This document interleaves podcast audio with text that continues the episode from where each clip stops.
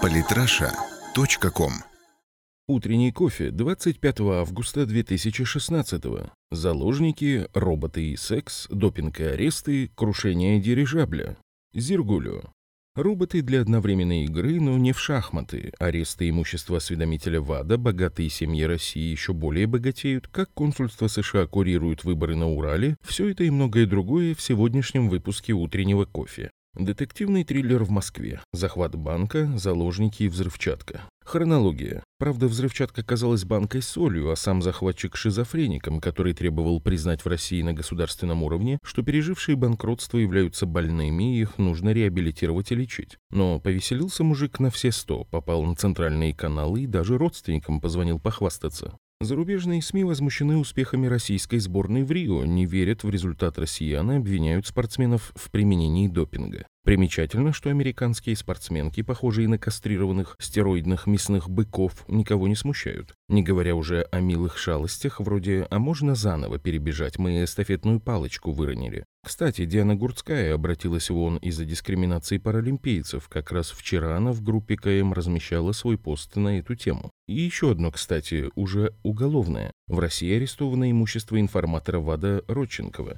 Тут уже не шутки, есть серьезные подозрения в том, что именно он принимал участие в уничтожении допинг-проб российских спортсменов в преддверии скандала. Спортивно-патриотическая перемога. Глава Федерации спортивной борьбы России Михаил Мамяшвили заявил, что серебряный призер игр в Рио украинский борец Жан Беленюк несколько лет подряд просил забрать его в Россию. Беленюк ранее заявлял, что в финальной схватке, в которой он уступил российскому спортсмену Давиду Чеквитадзе, судьи помогли его сопернику выиграть поединок из-за российского лобби. Хитро, что и говорить, ведь очевидно, что если ты проиграл россиянину со счетом 9-2, то судейство неправильное и Путин всех купил лично. Ну а то, что в Россию просился, вранье это и вообще сейчас не об этом. Такой вот желто-синий патриотизм.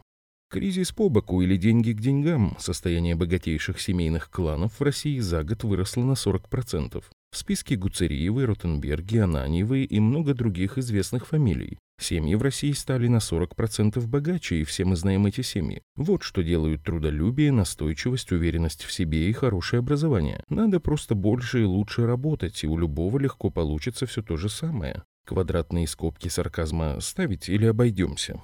Генконсульство США на Урале активно включилось в предвыборную гонку со своей неизменной ставкой на несистемную оппозицию. Весь дипломатический корпус США и Европы наверняка с ностальгией вспоминает благословленные 90-е, когда они здесь запросто хозяйничали, не ограничивая себя ни законами, ни моралью, а у дверей консульства крутилась визжащая толпа, жаждущая грантов и подачек. Но времена изменились, и теперь не редкость увольнения внутри системы. Не справляются специалисты с антироссийскими задачами, то тайную встречу огласки придадут, то фонды Сороса или Маккейна запретят. Ватники, что с них взять? Не хотят облизывать зловонную ложку до краев, заполненную демократией. Новости технологий. В ближайшие годы в Британии могут появиться инновационные бордели, где будут работать секс-роботы. Власти считают, что это поможет решить целый спектр социальных проблем, в частности, нелегальную проституцию и распространение венерических заболеваний, сообщает Mirror. Это в России даже в условиях тяжелейших санкций планируют полеты в дальний космос и высадку на Луну. Уважаемые люди заняты гораздо более серьезными задачами. Знал бы Азимов, как в Европе извратят его мечты о роботах. Реестр утративших доверие чиновников появится в России. Комиссия правительства России по законопроектной деятельности одобрила законопроект о создании реестра лиц, уволенных из органов власти в связи с утратой доверия, сообщается на сайте Кабмина. Хорошая инициатива, но вопрос реализации – это как составлять список комаров, которые пили кровь.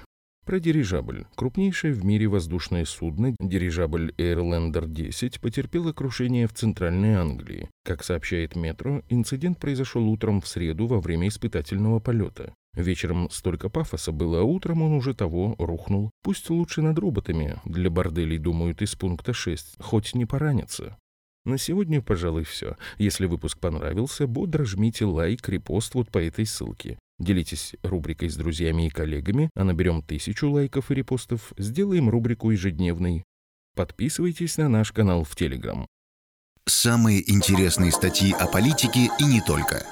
Читайте и слушайте каждый день на сайте polytrasha.com.